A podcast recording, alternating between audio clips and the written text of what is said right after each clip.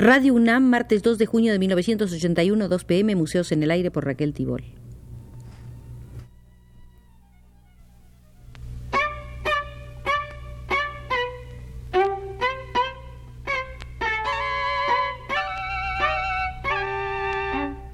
Museos en el Aire.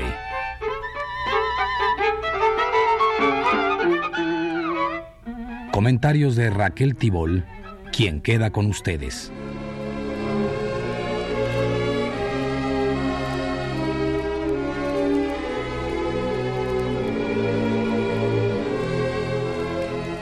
De 1978 se presentó en París, en el Centro Nacional de Arte y Cultura Georges Pompidou, una exposición con 150 dibujos del muy conocido cineasta soviético Sergei Einstein, muerto a los 50 años de edad en 1948. En este conjunto se pudo apreciar la influencia ejercida por México en la producción dibujística del muy notable cineasta. En su vida, Einstein realizó unos 2.500 dibujos. Para ver este aspecto de su producción artística, visitemos el Museo Sergei Einstein, donde en un primer vistazo comprobaremos que en la producción dibujística de su época de estudiante predominaban escenas de la vida diaria y las caricaturas. A partir de 1917 son cada vez más frecuentes los esbozos para decorados y trajes de teatro. A partir de 1921, Einstein cesa toda actividad gráfica y solo la retoma al llegar a México el 8 de diciembre de 1930 para el rodaje de la película Que viva México. Aquí volvió a encontrar el paraíso perdido del dibujo, según él mismo afirmó en sus memorias. Los dibujos de Einstein relacionados con su actividad de cineasta fueron definidos por él como la búsqueda de una escenografía plástica y no son tan solo una mera ilustración del libreto o un diseño exacto de los trajes, decorados o maquillajes, sino la anotación concentrada de la sensación que la escena debe suscitar o de la impresión primera de una escena que el libreto transcribirá luego, según explicó. La obra gráfica mexicana, realizada tanto en la capital como en Yucatán o en la hacienda de Tetlapayac, es tanto más interesante cuanto que Einstein aparece en ella como un dibujante puro y no como un cineasta que utiliza el dibujo para su quehacer cinematográfico.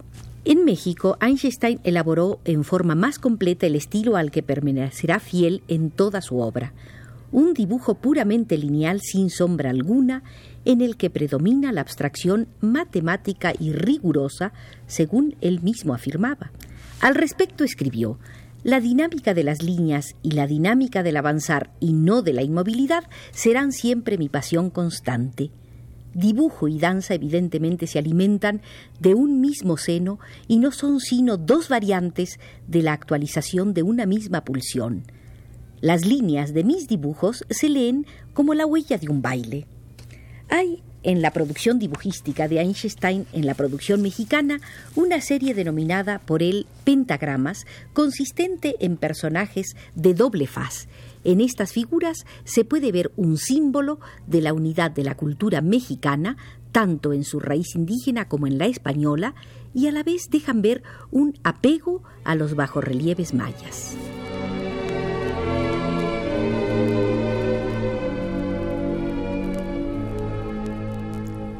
Cuando en París se vio en diciembre de 1978 la producción mexicana de Einstein, el público europeo miró con asombro cómo el cineasta había representado Cristos crucificados y vírgenes de una serenidad sepulcral y cuerpos retorcidos por el dolor.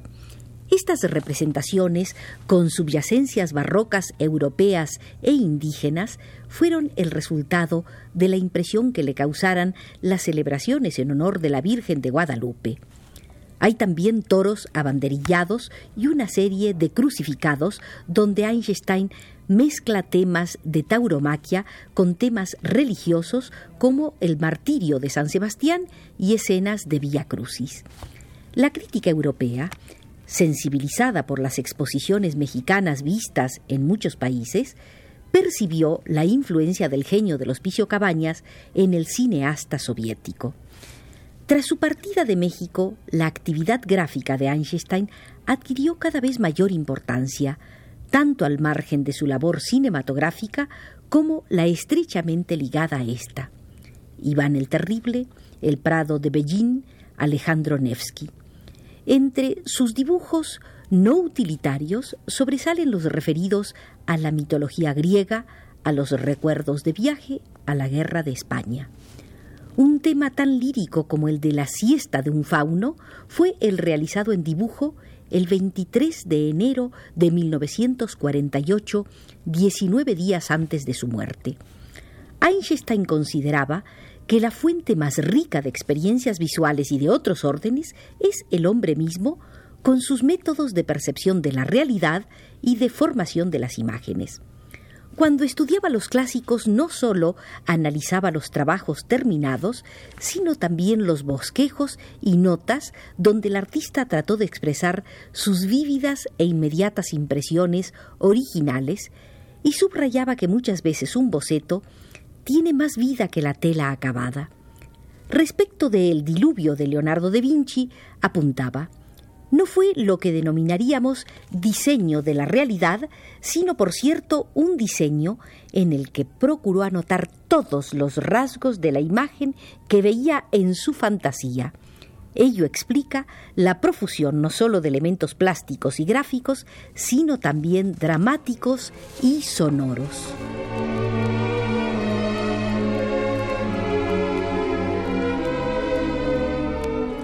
Hemos mencionado al genio de los Cabañas y veamos la relación de Einstein con Orozco. Para el soviético, Orozco era el Prometeo de la pintura mexicana. Con sutil emotividad describió alguna vez los sucesivos desencuentros entre ambos. Diego Rivera y yo, decía Einstein, somos ya buenos amigos, lo mismo en la nevada Moscú que en el silente Coyoacán repleta de gigantescas deidades impúdicas y prehistóricas de madera, piedra o terracota de los aztecas o de los mayas.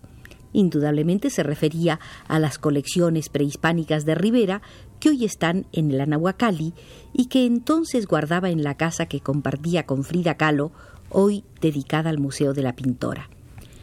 Pero por fin, decía Einstein, me he encontrado con Orozco.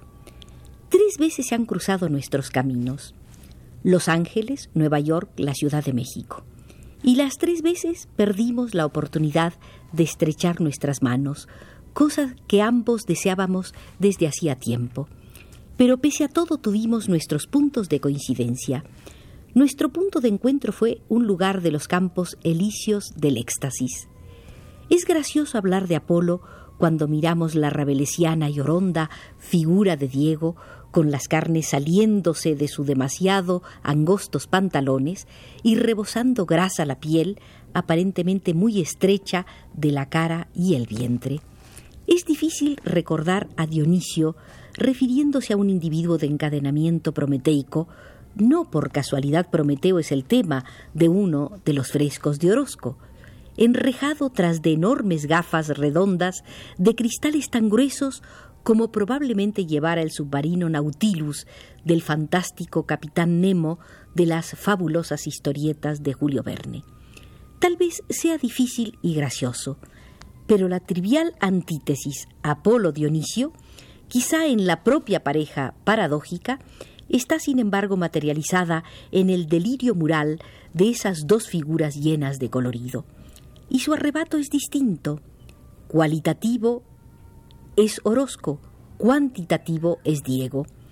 Kilómetros cuadrados de superficie en uno y cuántos de energía explosiva en el otro. Lo estático de Diego.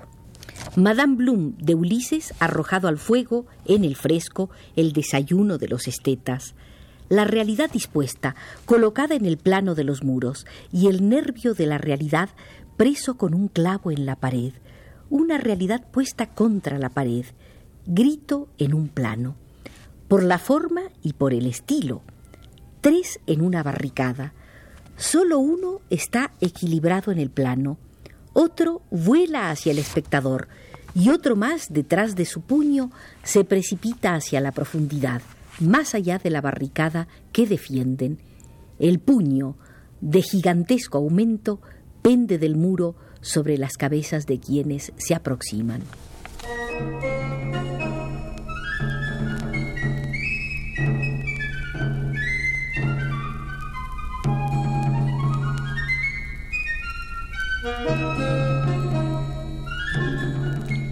Einstein continuaba así la descripción interpretativa de los murales de Orozco y de Rivera.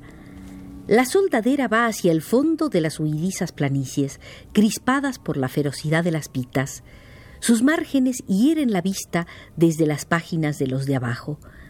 Así no se pintan los muros, así no se hacen las ilustraciones, no se pinta esto en las paredes. En el segundo piso de la preparatoria.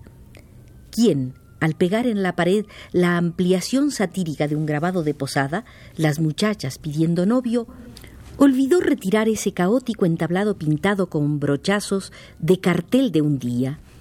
El mismo que al lado clavó en la pared el atlas de la lepra y la vida filantrópica de quien besara a los leprosos en los labios. El mismo que prometió con los bajos y salientes de las paredes, uniéndolos en esfera plástica de brazos y dadivosos cepos, evacuando en las manos mantecosas del cura los centavos donados de los pobres. No eso, no es así. Lo que él debe pintar en las paredes, eso no son muestras de cuerpos y de contornos de máquinas, es una explosión de planos, se derrumban cuerpos y columnas, es una aglomeración de cuerpos y columnas, es una aglomeración de superficies, revolucionarismo espontáneo, ciclón, el camino de Orozco, Dartmouth.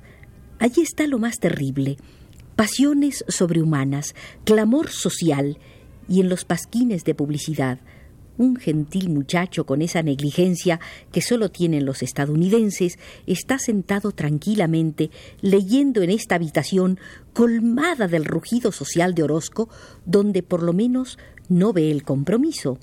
No desciende la bolsa de San Francisco de su colega apolónico que forjó la corona de escamas del becerro de oro de su California, casi Madame Bloom, casi autorretrato de Diego pero siento miedo por su ambiente.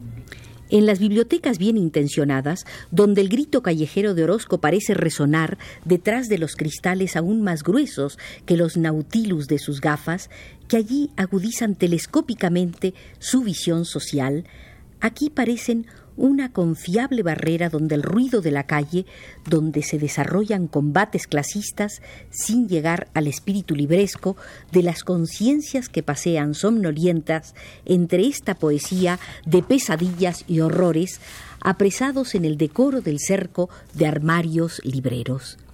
Este muchacho me mata. Cualesquiera que sean los horrores y las culebras que ocultan, están a recaudo del cristal encristalamiento de Orozco por los auditorios que gustan de estremecimientos después de los teatros del Gran Guiñol en la contemplación de los horrores sociales, de horrores en una situación neutralizada. Los frescos de Orozco parecen rugir allí donde no dejan de templarse las energías demoledoras, destructoras del viejo mundo, encausadas a la creación de nuevos mundos, ya es hora de sustituir las barbas del mítico Quetzalcoatl por las del combativo Marx.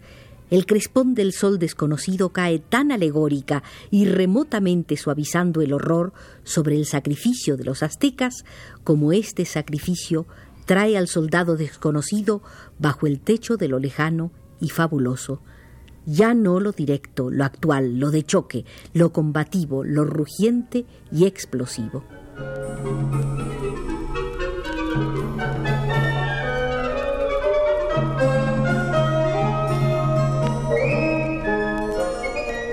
Escrito de sentido poético, duro y crítico este de Sergei Einstein sobre los murales mexicanos. El tema de lo mexicano había entrado en su vida aún antes de su venida a nuestro país.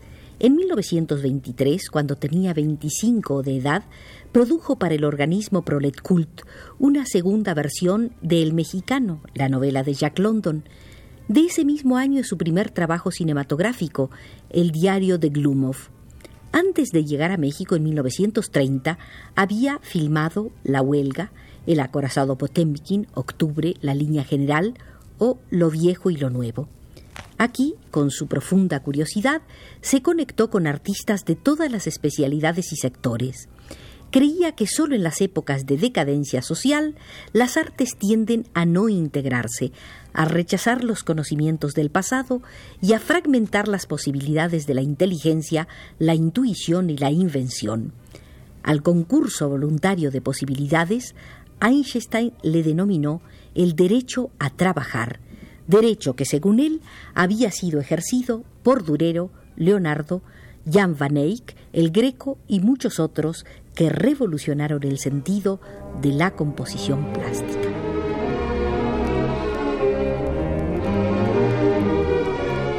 Grata fue la visita al Museo Einstein, donde vimos con particular interés su contacto con la pintura mexicana, pero por indicación de Pedro Bermúdez desde los controles ya nos retiramos.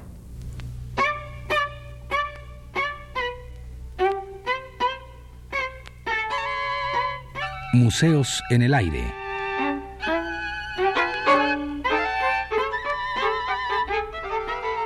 Comentarios de Raquel Tibol.